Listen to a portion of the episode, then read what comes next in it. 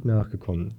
Über den Zustand der Aufbereitungsanlage berichtet Gabi Werner von der Bürgerinitiative in Ellweiler.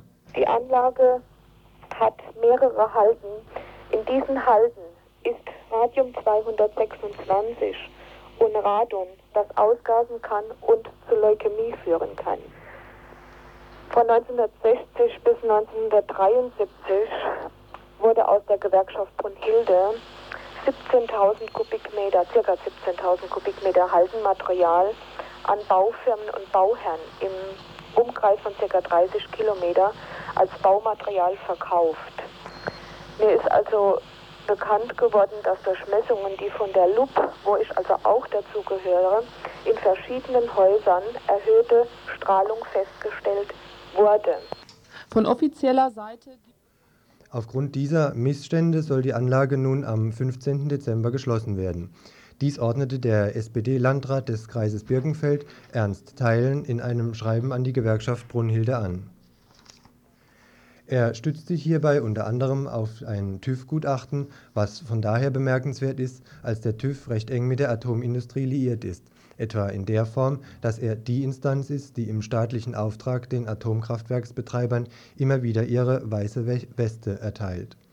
Andererseits sind die Herren aus der Atomindustrie im TÜV recht gut vertreten zum Beispiel in Gestalt von Klaus Knizia von den Vereinigten Westfälischen Elektrizitätswerken oder durch Klaus Bartelt, einem der wichtigsten Atomfetischisten in der Bundesrepublik, der unter anderem erster Mann in der Hierarchie des wichtigsten AKW-Produzenten Kraftwerks Union ist. Dieser TÜV bemängelte nun insgesamt 26 brandschutztechnische Mängel sowie den Ausstoß von Schwermetallen in recht hoher Anzahl Außerdem moniert das Öko-Institut Darmstadt, dass chemische und radioaktive Stoffe ins Grundwasser absiegerten, sowie radioaktiv kontaminiertes Wasser in den nahegelegenen Steinaubach geleitet würde. Außerdem würde nur bei 12 der 25 Mitarbeitern die Einhaltung der Strahlenbelastung kontrolliert Einziger Stolperstein könnte noch die Tatsache sein, dass der scheidende rheinland-pfälzische Umwelt und damit Atomminister und künftige CDU-Parteichef Wilhelm durch eine Weisung seines Ministeriums einen Strich durch die Rechnung des Landrates teilen macht. Dies scheint allerdings eher unwahrscheinlich. Sein Ministerium verbreitete gestern, dass die Stilllegung ausschließlich Sache des Landrates sei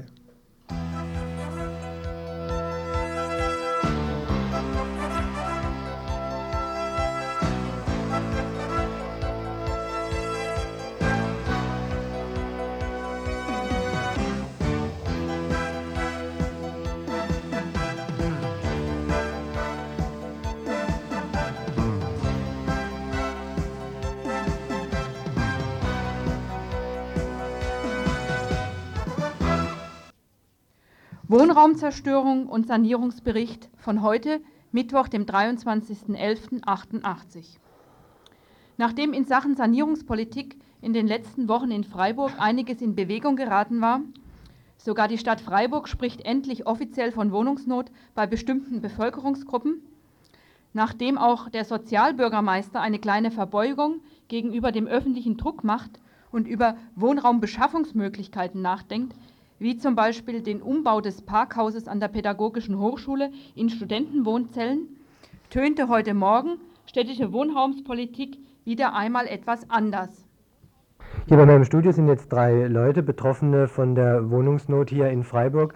Ihr kommt, wenn ich richtig weiß, gerade von. Das war ein Fehler, so sollte das nicht.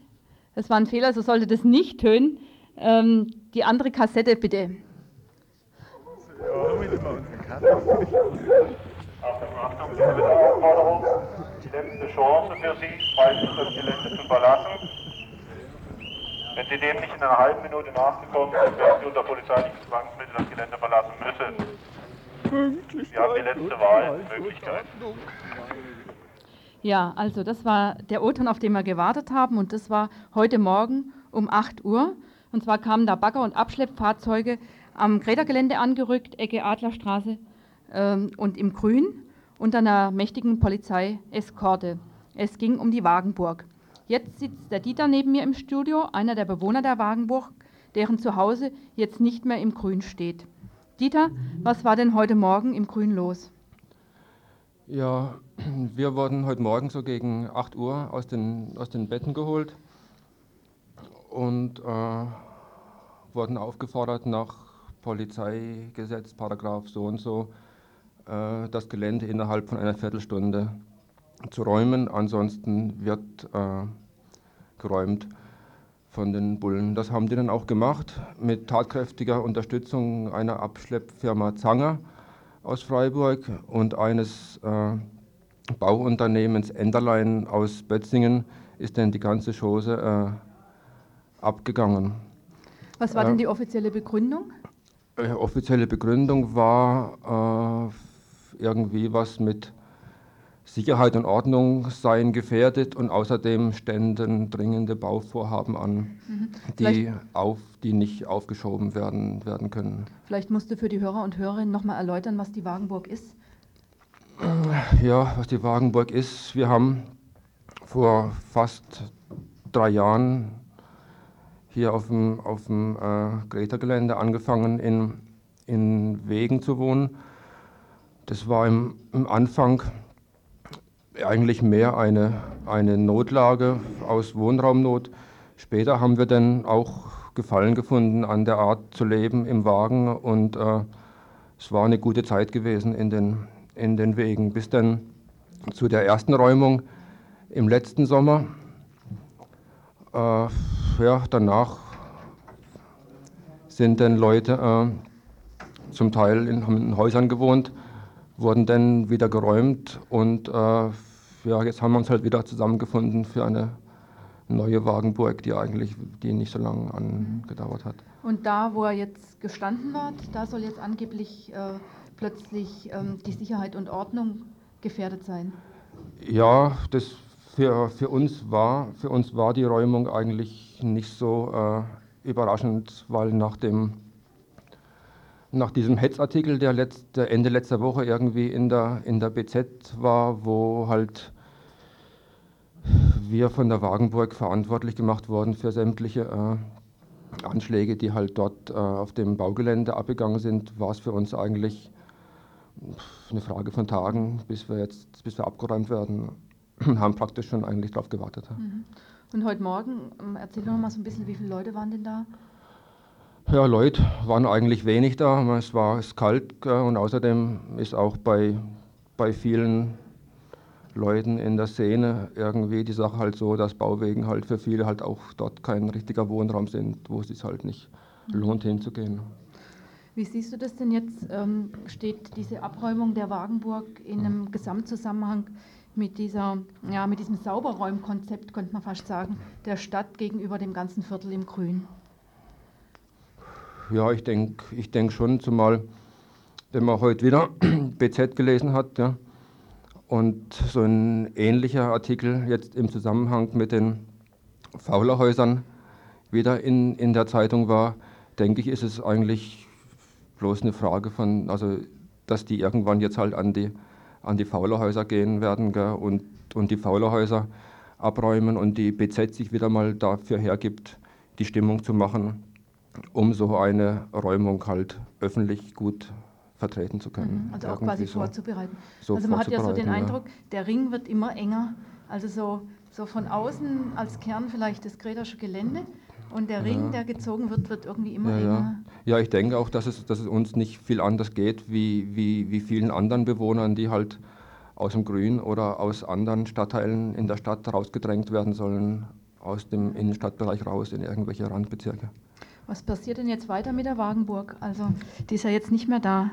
Und was passiert von Seiten der Bewohner?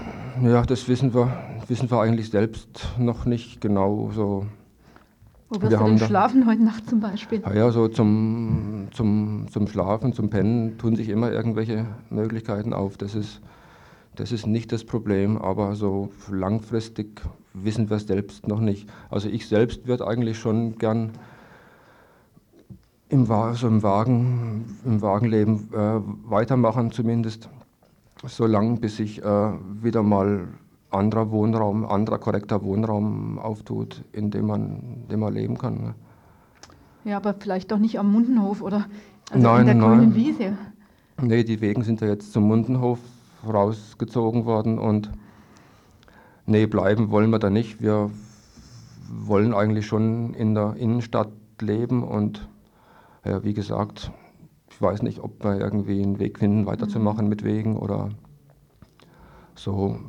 Wir wissen selbst mhm. noch nicht genau. Habt ihr denn da auch Verbindungen jetzt? Es gibt ja im Moment noch mehr Bewegungen zur Wohnraumsnot. Also wenn ich jetzt an die studentische Bewegung denke oder an morgen Abend die Veranstaltung im Haus der Jugend oder an die Flüchtlinge. Also da gibt es ja viele, die eigentlich von Wohnungsnot mal betroffen sind. Habt ihr mit denen Kontakt? Ja, ja klar, sind mhm. so eine Geschichte alles irgendwie. Mhm. Ja, gut, dann danke ich dir mal und ähm, wir gehen weiter beim Thema. Zuvor möchte ich vielleicht noch sagen, dass man uns hier im Studio anrufen kann. Also ähm, Leute, die uns hören, die Fragen haben, die auch noch was dazu vielleicht beizusteuern haben. Wir freuen uns über Anrufe. Die Telefonnummer ist Freiburg 31028. Ich sage es nochmal, 31028.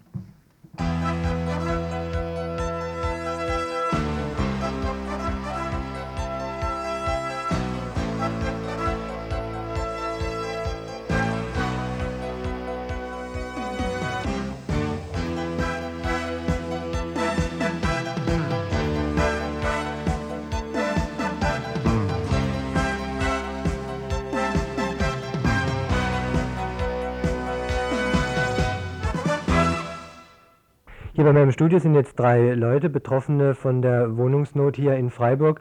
Ihr kommt, wenn ich richtig weiß, gerade von einem Badenauto, wo jetzt die Bagger kräftig am äh, Schaffen sind. Ihr seid äh, schwarz angemalt, alle miteinander. Könnt ihr mal erzählen, warum?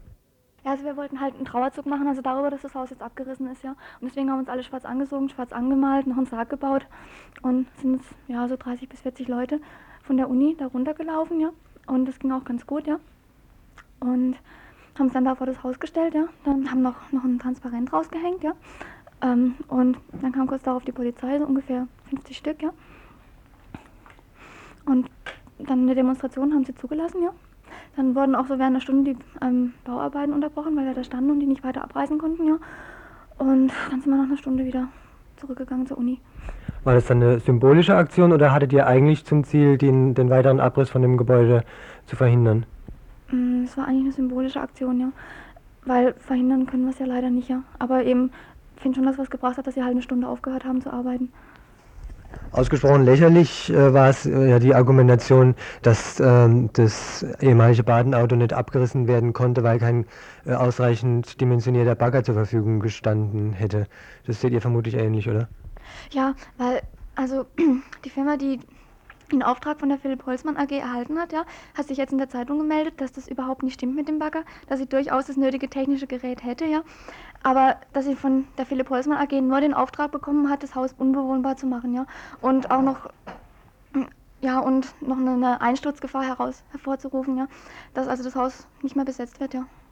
Nach eurer Aktion im Rathaus letzte Woche äh, hieß es dann ja von Seiten der Stadtverwaltung, dass ähm, ihr als Studenten euch lautstark wehren könnt gegen äh, Wohnungsnot und andere äh, Kreise, zum Beispiel alte Menschen, die können sich eben gar nicht wehren und von daher ähm, wurde das äh, kritisiert, dass sich Studenten da zur Wehr setzen gegen die Wohnungsnot. Wie sieht es denn bei euch aus? Wollt ihr euch äh, allein als studentische Gruppe mh, gegen die Wohnungsnot stark machen oder habt ihr vor, eure Basis zu verbreitern? Ja, das ist ein absoluter Blödsinn, den die Stadt da von sich gegeben hat. Also wir sind schon seit geraumer Zeit dabei, halt eben auch in Zusammenarbeit mit anderen Gruppen äh, dieses Problem anzugehen. Und es ist also keineswegs richtig, dass wir nur äh, ja, uns exklusiv für Studenten halt, äh, also eine Vertretung von Studenten verstehen, die, äh, die also auf Wohnungssuche sind und für sich äh, Wohnungen suchen oder dieses Problem angehen wollen. Von daher wir, ist auch dieses Angebot der Stadt Notprogramme einzurichten, für, speziell für Studenten halt, also ist auch nur eine Augenwischerei und geht eigentlich das Problem auch nicht an. Und das ist also auch ähm, Mitaufgabe dieses, dieser Veranstaltung morgen am Donnerstag halt, andere Gruppen mit ranzuholen, die vielleicht auch Berührungsängste haben. Äh, aber andere Betroffene oder auch andere politische Gruppen? Politische Gruppen und Betroffene vor allen Dingen auch. Ich denke, das ist also schwierig halt eben mit zum Beispiel mit Flüchtlingen, politischen Flüchtlingen zusammenzuarbeiten, weil die also ja, ständig Gefahr laufen, halt, soweit sie noch nicht anerkannt sind, ausgewiesen zu werden. Und die, äh, es musste halt eben eine gemeinsame Basis gefunden werden, äh, an der dann alle mitarbeiten können oder Aktionen formen, an der dann alle mitarbeiten können, äh, um die Sache gemeinsam anzugehen. Denn wir wollen uns auf keinen Fall spalten lassen. Die Organisation bei euch sieht, glaube ich, so aus, dass ihr im Grunde an erster Stelle das Plenum habt, wo dann auch weitere Schritte von euch beschlossen werden. Stimmt das so? Ja, also wir treffen uns alle zusammen, mindestens ja, einmal in der Woche zu diesem Plenum, ja. Und da entstehen dann eigentlich auch so die Ideen und daraus gründen sich dann Arbeitsgruppen, die das also jeweils vorbereiten, ja. Es war zum Beispiel diese Rathausbesetzung oder diese Demo, ja. Die Aktion heute, die war, wenn stimmt das, dass die von dem Plenum im Prinzip äh, geplant war und ihr die dann heute relativ spontan gemacht habt? Ja, das stimmt. Wir sind dann halt spontan, schwarz angemalt, mitten auf der Straße Richtung Basler Straße gelaufen und das war auch kein Problem mit Verkehr und so. Und wo wir ankamen, ja, sind ein paar Leute rein in das Haus haben noch ein Transparent ausgehängt und dann kam die Polizei irgendwann und standen wir alle noch davor und haben dadurch eine Stunde lang die Bauarbeiten blockiert. Ne? Und sind nach einer Stunde wieder auf dem Gehweg ja. zurückgelaufen. Wohnungsnot ist ja kein Problem, das irgendwie vom Himmel fällt, sondern äh, letztendlich ein marktwirtschaftlicher Mechanismus oder ein marktwirtschaftliches Instrument, das von manchen Kreisen ja gar nicht so unerwünscht ist. Habt ihr denn vor, in der Richtung zu arbeiten, da inhaltlich äh, zum Beispiel in Form von Flugblättern oder in Form von Diskussionen äh, an dem Thema dran zu bleiben? Das wird ja auch zum Teil schon gemacht, also dass auf den Flugis darauf hingewiesen wird, eben wie du schon sagtest, es also nicht äh, ja, eine Situation ist, also wo kein Wohnraum vorhanden ist, sondern dass der Wohnraum durchaus existiert, aber dass die leerstehenden Häuser als Spekulationsobjekte dienen, um mehr Knete rauszuholen und wir darunter zu leiden haben halt. Und das ist also schon auch unser Thema, das wird also auch schon publik gemacht.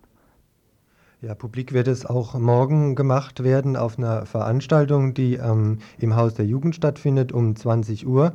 Thema Wohnungsnot, eine große Diskussionsveranstaltung, wo Wege zur Lösung des Problems, wie es hier auf dem Flugplatz heißt, äh, diskutiert werden sollen.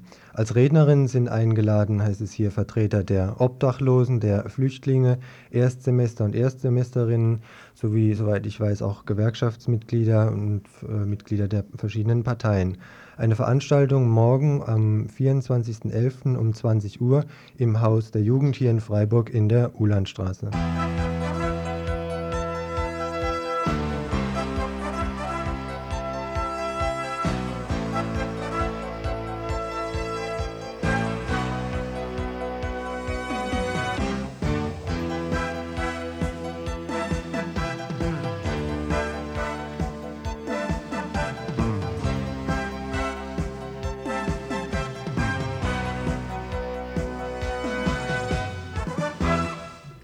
Ja, wir bleiben noch bei der Frage Wohnraumpolitik. Nachdem wir jetzt zweimal das Aktuelle aus Freiburg berichtet haben, machen wir einen großen Sprung nach Norddeutschland und zwar nach Hannover. Sprengelgelände kurz vor der Räumung. Neueste Meldung aus Hannover. Die Stadt kündigt an, dass die bisher 50 Bewohnerinnen des ehemalig besetzten Sprengelgeländes in Hannover bis zum 5. Dezember ihre Wohnung räumen müssen. Zur Erinnerung. Das Gelände der ehemaligen Sprengelfabrik in Hannover es umfasst 18.000 Quadratmeter, wurde im Juni vergangenen Jahres besetzt. Für eines der insgesamt sieben dort sich befindlichen Gebäude konnte im Juli diesen Jahres eine vertragliche Regelung mit der Stadt getroffen werden.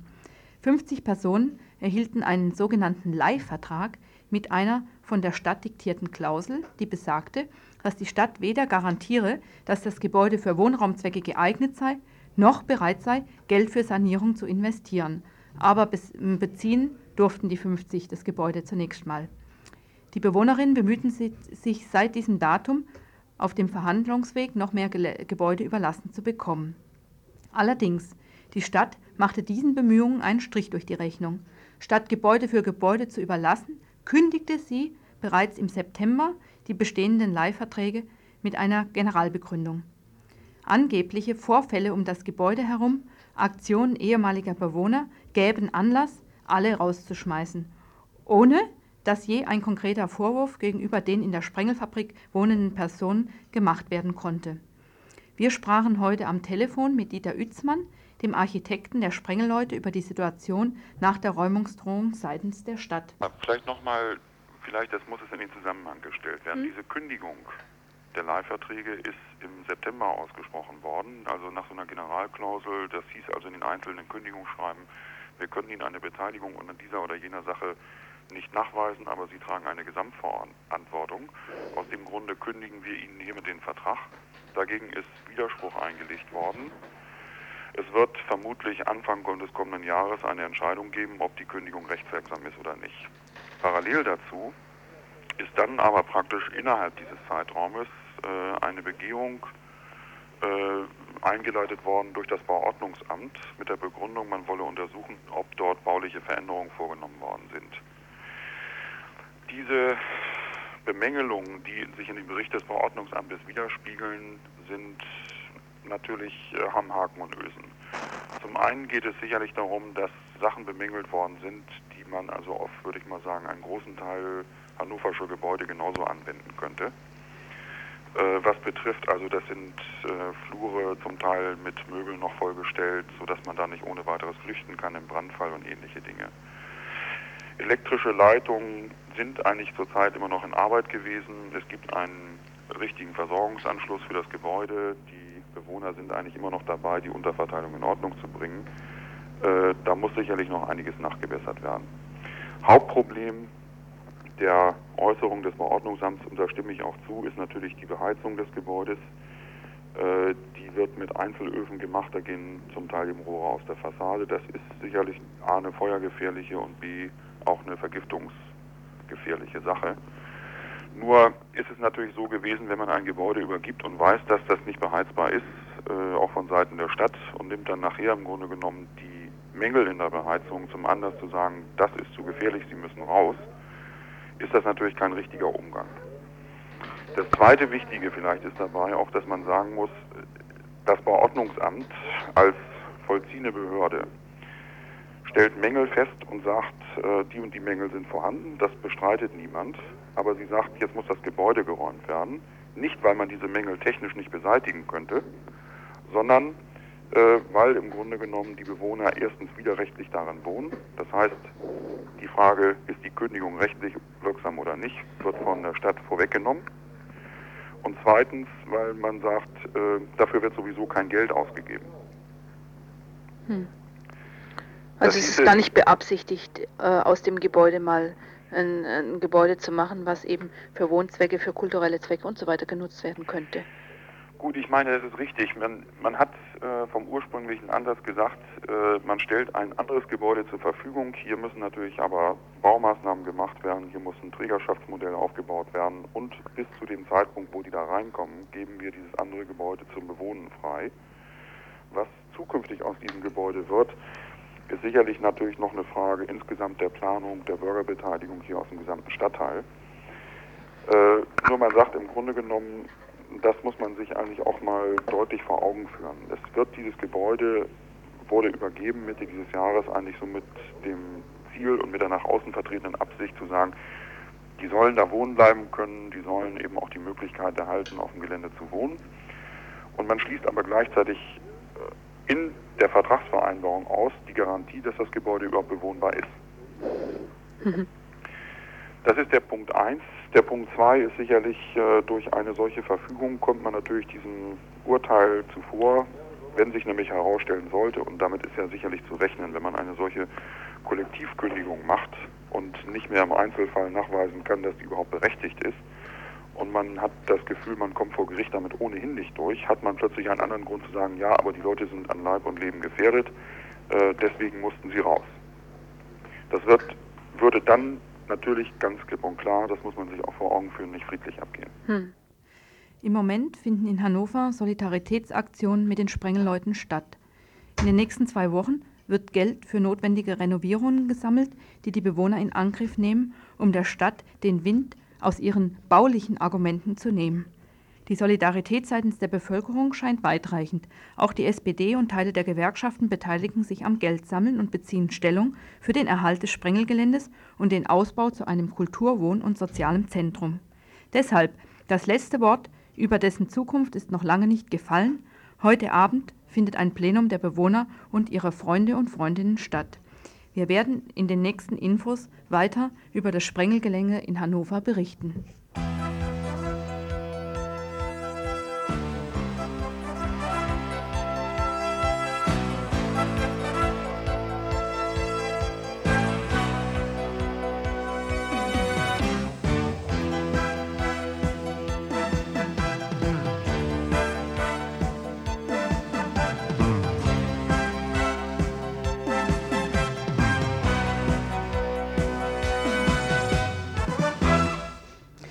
Memmingen ist überall. Immer noch läuft in Memmingen die Prozesswelle sowohl gegen Frauen, die bei Dr. Tyson einen Schwangerschaftsabbruch vornehmen ließen, als auch gegen den Arzt selbst. Bisher wurde gegen 340 Frauen ermittelt, 129 davon bereits verurteilt. Inquisitorische Fragebogen, Aufforderungen zur Denunziation, öffentliche Namensverlesung, die Verfahren entwickeln sich immer grotesker. Die Verteidigung stellte denn auch kürzlich den Antrag, die Hauptverhandlung gegen Dr. Tyson wegen der wörtlich verstrickten Prozesslage auszusetzen, was das zuständige Landgericht erwartungsgemäß ablehnte. Jetzt muss sich die nächsthöhere Gerichtsinstanz, das Oberlandesgericht München, mit dem Memminger Prozess befassen. Die Verteidigung stellte gegen sämtliche 14 Richter am Landgericht in Memmingen einen Befangenheitsantrag mit der Folge, dass vor Ort nicht ein entscheidungsbefugter Richter mehr zur Verfügung steht. Parallel zu den Verfahren hat sich inzwischen eine große Solidaritätsbewegung entwickelt, auch in Freiburg. Nina, du bist von der hiesigen 218-Gruppe und ihr plant jetzt heute Abend und am Wochenende einige Aktionen. Kannst du uns ein bisschen was Näheres dazu erzählen? Heute Abend findet eine Veranstaltung statt in der Fabrik im Vorderhaus in der Habsburger Straße 9 um halb neun abends, ähm, wo es um Informationen zu Memmingen gehen wird, zu den Memminger Prozessen.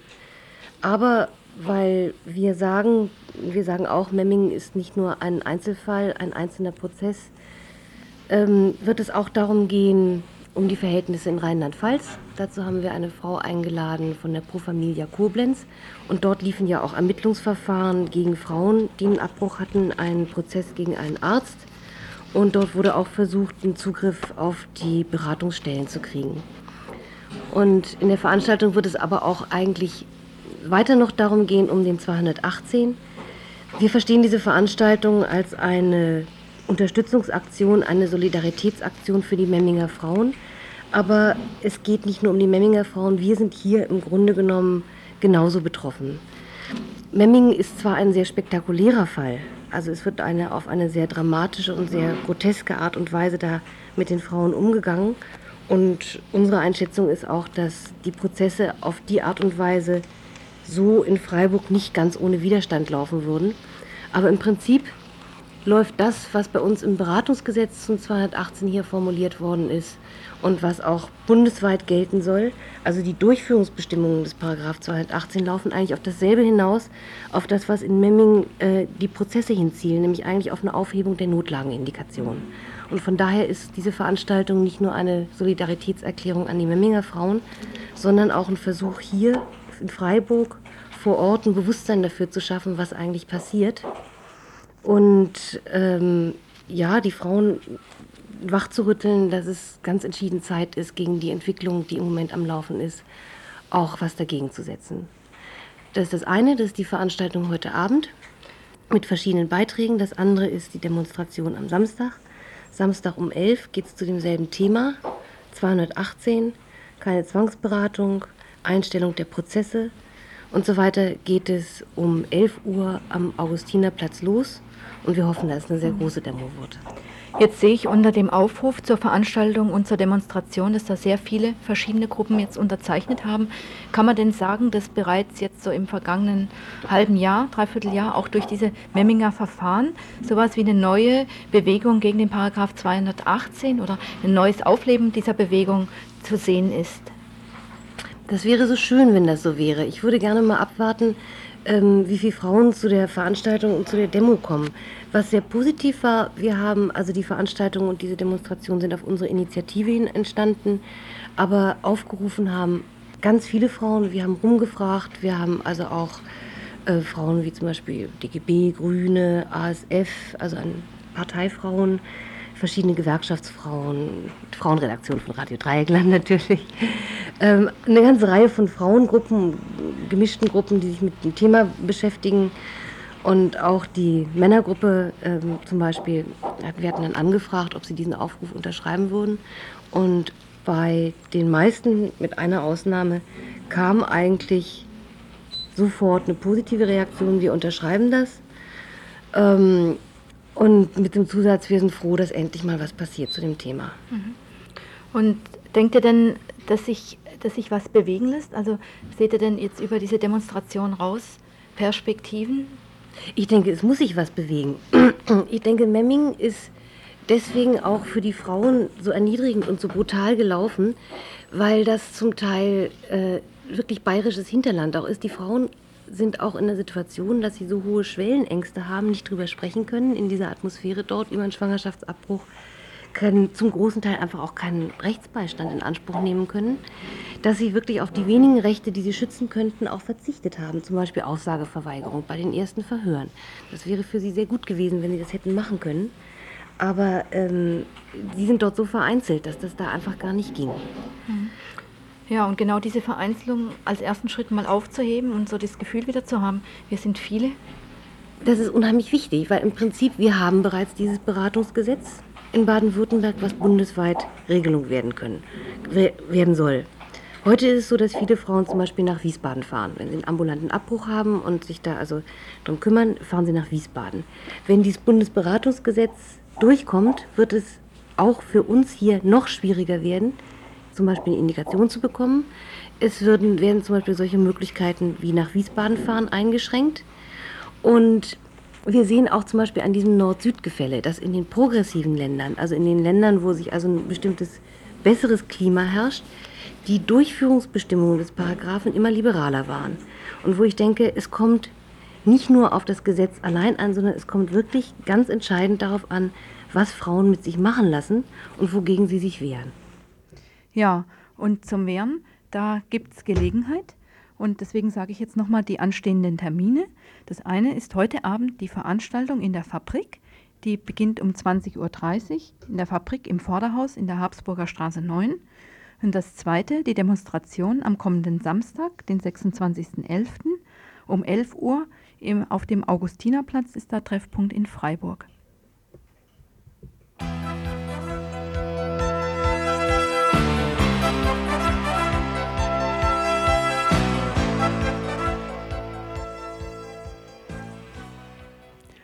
Ja, und jetzt haben wir einiges zu einem Studentenstreik, der zurzeit in Frankfurt stattfindet.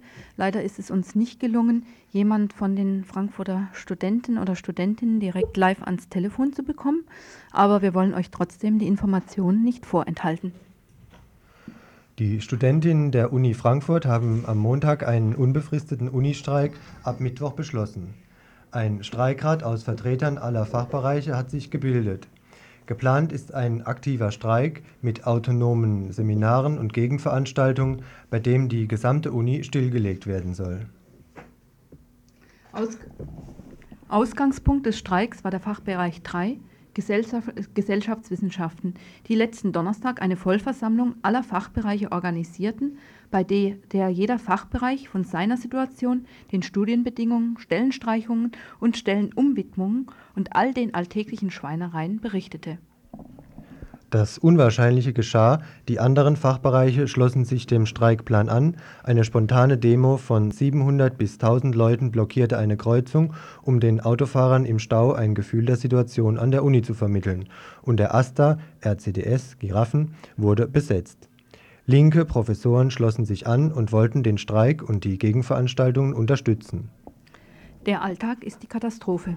Der Anlass in Frankfurt war kein Anlass. Nicht besetzte Professorenstellen in Soziologie und Politologie, die Umwidmung von Stellen aus der Dritten Weltforschung in USA-Forschung, die Einrichtung eines Aufbaustudiengangs Nordamerika-Forschung, das alles gehört längst zum Alltag. Wir haben uns daran gewöhnt, wie an übervolle Seminare und Übungsgruppen, an fehlende Tutorenstellen und Bücher, an BAföG-Streichungen und öde Studieninhalte. Für eine ganze Generation von Studenten und Studentinnen sind Studienbedingungen zum Normalzustand geworden, die wir noch vor ein paar Jahren als unerträglich angesehen hätten. Und doch werden wir sie ertragen. Doch werden sie ertragen. Das Beklagen dieser Zustände auf Uni-VVs und Flugblättern wird zum rituellen Gejammere, das selbst mehr zu den schlechten Zuständen gehört, als es Protest dagegen ist. Wer nur noch jammern kann, wird zu Recht nicht mehr beachtet. Wir haben uns zu lange darauf beschränkt, schlimmer noch, wir haben uns darauf eingelassen, Dinge zu fordern, die es anzugreifen gilt. Richtig. Unter den jetzigen Bedingungen ist es unmöglich, ordentlich zu studieren. Aber wir wollen nicht unter besseren Bedingungen brav lernen. Wir haben diese Lehrinhalte und Ausbildungsziele zu kritisieren. Die Wohnungssituation ist beschissen. Das heißt doch nicht selbst Wohnheimzellen zu fordern. Und worin liegt der Unterschied zwischen Industrieforschung und Wissenschaft in gesellschaftlicher Verantwortung? Beides hält an einer Wissenschaft fest, die es zu kritisieren gilt. Über all das ist es notwendig, endlich wieder zu diskutieren, nicht in kleinen Gruppen als rein akademischer Disput, der selbst wieder an dieser Uni passiert, sondern öffentlich an der ganzen Uni. Erst durch Aktionen wie in Frankfurt, die den Alltag durchbrechen und damit diesen Albdruck von den Köpfen nehmen, werden die Voraussetzungen für eine solche Diskussion geschaffen. Wer hinter, all, wer hinter allem nur die Machenschaften der Landesregierung und mit ihr verbündeter Professoren ausmachen will, greift zu kurz. Was an der Uni geschieht, ist Teil eines gesellschaftlichen Umstrukturierungsprozesses, für den eine neue Unistruktur sowohl Folge als auch Voraussetzung ist. Diese Umstrukturierung, deren Ziel mit den Worten Hightech and Fast Food betreffend, aber unzureichend umrissen wird, gilt es auf den Begriff zu bringen, negativ versteht sich um die Rolle der Wissenschaft darin zu erfassen. Was tun? Und äh, das sagen jetzt die Freiburger Studenten, die äh, nämlich aus Solidarität und als, An als Anregung durch den Frankfurter Streik sich selber einiges überlegen. Was tun? Wie sich der Streik in Frankfurt entwickeln wird, lässt sich nicht vorhersagen. Wir, das heißt die Freiburger Studenten, können nur versuchen, eine Chance nicht zu verpassen. Die Fachbereichskonferenz hat am Montag beschlossen, Kontakt nach Frankfurt aufzunehmen, mit Flugblättern und Wandzeitungen dazu informieren, Anfang nächster Woche eine Vollversammlung durchzuführen. Neben aktuellen Infos zu Frankfurt soll dort über die Lage der Studenten, den eigenen Dornröschenschlaf meditiert werden. Wir dürfen auf die VV nächste Woche gespannt sein.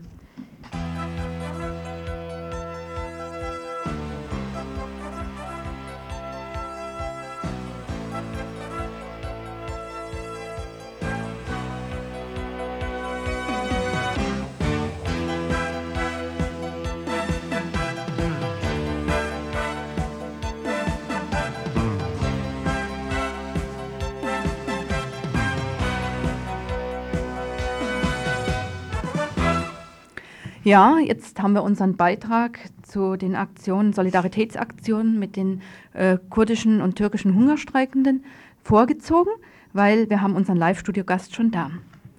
Die Gefängnisse werden zu Massengräbern. Sechs Wochen dauert der Hungerstreik von 2000 politischen Gefangenen in der Tür Türkei bereits an. Der Titel dieses Beitrags, den wir aus der heutigen Taz übernommen haben, übertreibt nicht. Viele der Hungerstreikenden, vor allem in kurdischen Gefängnissen der Türkei, sind mittlerweile in Krankenhäuser eingeliefert und schweben in einem bedenklichen Gesundheitszustand. Das NATO-Land Türkei, bei anderen Anlässen stets bemüht, seinen demokratischen Charakter unter Beweis zu stellen, war bis jetzt noch nicht bereit, die katastrophal verschlechterten Haftbedingungen, die seit dem 1. August gelten, zurückzunehmen. In vielen Ländern und Städten haben sich mittlerweile Solidaritätsbewegungen für die Hungerstreikenden in der Türkei gebildet. Hier in Freiburg traten seit 7.11. 13 Kurden in den Hungerstreik. Wir berichteten darüber bereits in RDL mehrfach. Heute nun fanden am Kartoffelmarkt und Rathausplatz in Freiburg Aktionen und Kundgebungen statt. Im Studio habe ich jetzt, wie schon eben gesagt, einen Studiogast, einen der Freiburger Kurden, die heute an der Aktion sich beteiligt hatten. Ähm, guten Abend erstmal. Und äh, ich würde jetzt gern von dir wissen, was war denn in der Stadt heute los? Ja, also wir haben für heute ein, ein Demo angekündigt. Äh, und es sollte eigentlich heißen, also mit diesem Demo äh, und Kundgebung wollten wir unseren Hungerstreik äh, heute offiziell beenden. Und äh, was dann los war, also trotz, also die Kälte sind eigentlich so über 2000 äh, Teilnehmer da gewesen. Und äh, wir hatten eine kurze Strecke, also wir sind gelaufen ne, und äh, danach haben wir drei Redebeiträge, so eine in Kurdisch und zwei auf äh, Deutsch haben wir äh, gemacht. Ne. Und das war mhm. das, also was heute Stadt los war. Aber da hat sich ja schon einiges getan. 2000 Teilnehmer und Teilnehmerinnen, das ist doch, ist doch ganz gut, oder? Ja, Mhm. Ne, 200 waren 200? Ja, ah, also 200. hier in Freiburg waren 200. 200, ja. mhm. Aber es war bundesweite Aktion, oder? Nein. Nur hier in Freiburg? Das war beschränkt, also hier auf, also in Freiburg. Mhm. Mhm. Ah ja, 200, du hattest vorhin 2000 gesagt. Ja. Ich würde jetzt zunächst gerne noch von dir wissen, wie ähm, ist denn die Lage im Moment in den, in den Gefängnissen, also in, in, in der Türkei, vor allen Dingen in Kurdistan? Und wie ist die Lage der Familienangehörigen, die sich ja zum Teil an diesen Hungerstreiks auch angeschlossen haben? Also die Lage in der Türkei, das verschärft sich und zwar also in dem Sinne, dass die äh, Hungerstreikenden selbst also seit jetzt 40 äh, Tagen in Hungerstreik sind und die werden auch, äh, auch wenn das so viele Opfer kosten wird, werden diese Hungerstreik durchführen. Aber auf der anderen Seite, von, also von Regierungsseite, gibt es äh, auch so, äh, äh, so Sprüche so von Özal, also Ministerpräsident Özal, sowie auch Justizministerium, dass das denen überhaupt nicht angeht, wenn da also durch diese Hungerstreik Leute sterben.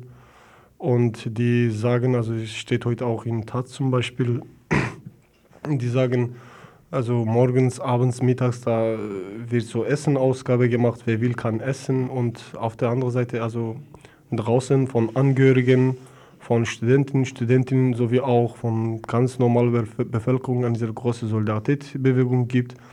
Und an dieser Solidaritätsbewegung hat sich auch jetzt äh, äh diese, so ein Teil von dieser bürgerlichen äh, Opposition, also von SHP, Sozialdemokratische Volkspartei, hat sich daran angeschlossen. Also das heißt in zwei Städten in Kurdistan, also in Erzurum, in Diyarbakir, da sind auch Funktionäre, darunter auch so Mitglieder dieser SHP, äh, beteiligen sich direkt an diesem Hungerstreik. Also trotz von äh, also harte, harte Kritik vom Generalsekretär dieser Partei oder Vorsitzender dieser Partei Inoni, äh, beteiligen die sich an solchen Aktionen. Also so kann man sagen, der politische Druck auf äh, die Regierung erhöht sich. Ja, ja, also das kann, das, dieser politische Druck, das gibt im Inland sowie auch im Ausland, also in BRD und andere westeuropäische Länder, wie wir so auch so äh, vor ein paar Tagen hier gesagt haben, gibt es einen ganz sehr großen äh, Druck, also politischer Druck. Das heißt also in Westeuropa, europäische Länder, in Dänemark, in Norwegen, in BRD, Holland und sowas, ne, also Frankreich, da wurden äh, also zahlreiche Aktionen, äh, Hungerstreik, Mannwachen oder bestimmte Bürobesetzungen von, von SPD-Büros oder Amnesty International wurden besetzt. Ne? Also die Aktionen, die wurden auch hauptsächlich von also Anhänger oder Sympathisanten der Nationalbefreiungsfront Kurdistan, ERNK, durchgeführt, also zum großen Teil. Also man kann allgemein sagen, dass es im Inland sowie auch im Ausland, möchte ich auch das erwähnen, dass äh, diese, äh, also vom Europäischen Parlament ist äh, auch so harte Kritik gekommen, also und die haben wohl auch eine Delegation darunter geschickt, die, gesendet, also die äh, diese Zustände in Gefängnisse prüfen wollten oder mhm. untersuchen wollten. Gibt es denn schon Anzeichen, dass die Regierung auch politisch ein also einlenken muss. Das, also konkret geht es ja um die, um die Zurücknahme von diesen verschlechterten Haftbedingungen. Ja, also die Regierung, wie ich gesagt habe, die Regierung will überhaupt nicht nachlassen. Und zwar der Özal äh, sagte in einer Presseerklärung gestern, dass die Gefangene so weit gegangen sind und äh, solche Forderungen äh, gestellt haben, also die überhaupt nicht äh, anerkannt äh, mhm. werden können. Also das heißt, damit meinte er natürlich Kriegsgefangenenstatus, mhm. Weil also das, diese, diese Forderung ist hauptsächlich von kurdischen äh, polnische Gefangene gestellt worden, weil also im Kurdistan läuft eben ein bewaffneter Kampf und die äh, polnische Gefangenen, die jetzt da drin sind, das sind auch zum großen Teil Kriegsgefangene. Aber auf der anderen Seite auch was Haftbedingungen und äh, sonstiges, also in Gefängnis irgendwie betrifft, also da will die Regierung auch äh, nicht nachgeben. Und, äh, noch nicht? Ja, noch nicht. Und äh, die haben auch das bei einem Rede irgendwie gesagt, dass die Stadt also damit mit diesem 1. August-Erlass die Stärke des Staates zeigen will. Mhm. Also das heißt, äh, bis jetzt äh, sieht nicht so aus, dass die Stadt irgendwie nachgeben kann oder will. Was gibt es denn im Rahmen der Solidaritätsbewegung jetzt für weitere Schritte, die ihr geplant habt? Also hier in Freiburg, ich denke schon, dass das also, also einiges weiterlaufen wird. Also sonst auch so in BRD, äh, also in dieser Richtung wird auch weiter gearbeitet. Dass man die Öffentlichkeit weiter darauf aufmerksam macht, dass man versucht, die, äh, also irgendwelche Delegationen zu gründen oder auch so senden. Und also ähnliche Arbeit wird auch weitergemacht. Mhm. Und es gibt immer noch, also es sind ziemlich viele Aktionen gelaufen. Es werden auch, denke ich schon, in anderen Städten der BRD werden auch solche ähnliche Aktionen mhm. geplant oder durchgeführt.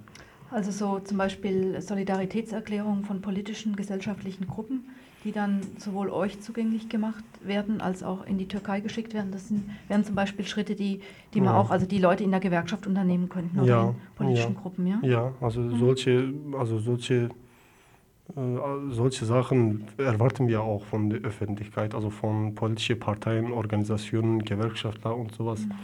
Also dass man an äh, also Solidarität-Telegramm oder ein Protest-Telegramm so an, an zuständige Stellen oder, oder ja, an Ministerpräsident Özal oder Justizministerium der Türkei oder Botschafter der Türkei hier in Bonn, ne, also dass solche Telegramme geschickt werden oder auch so an äh, Bundespräsident Weizsäcker oder Bundeskanzler äh, äh, Kohl und sowas, also mhm. Protesttelegramme geschickt werden. Also äh, das erwarten wir, also das sollte mhm. eigentlich gemacht werden. Also dass die BRD-Regierung da auch gezwungen wird, Stellung ja. zu beziehen. Ja. Mhm. Gut, dann danke ich dir für das Gespräch. Ich danke mich auch.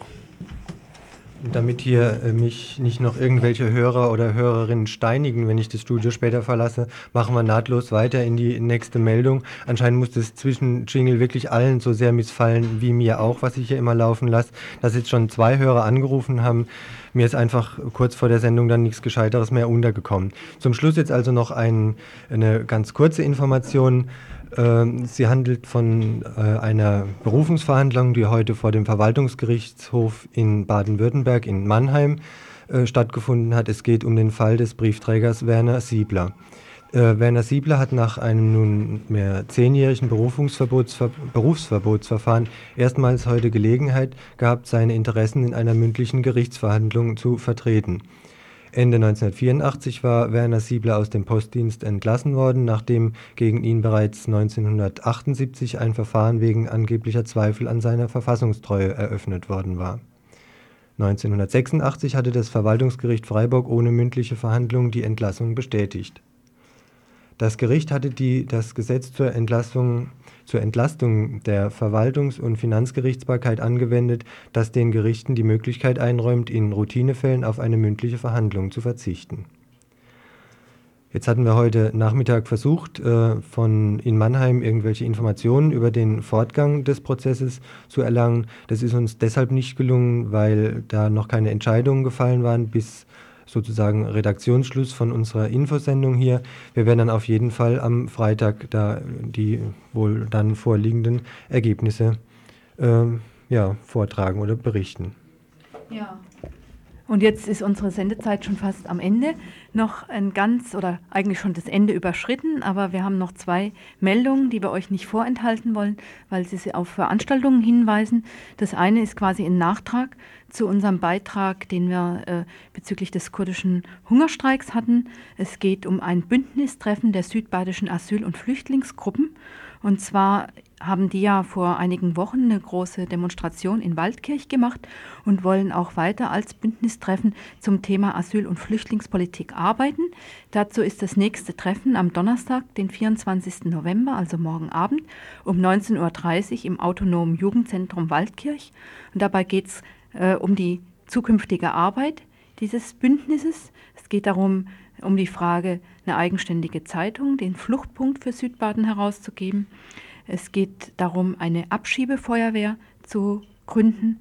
Es geht darum, die nächsten politischen äh, Schwerpunkte und die nächsten Aktionen zu diskutieren und nochmal über den Forderungskatalog, mit dem an die Öffentlichkeit gegangen werden soll, auch genauer ähm, miteinander zu diskutieren.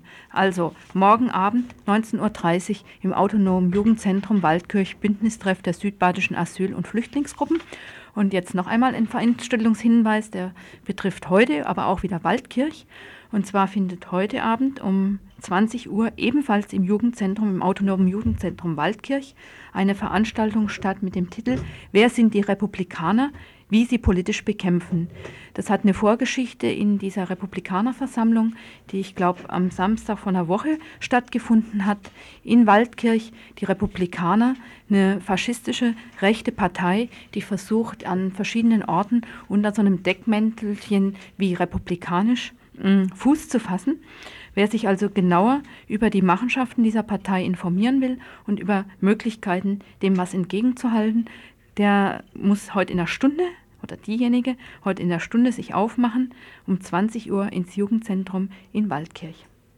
Ja, und damit waren Sie das auch für heute von der Traudel und von dem Andreas, die Nachrichten von Radio Dreieckland.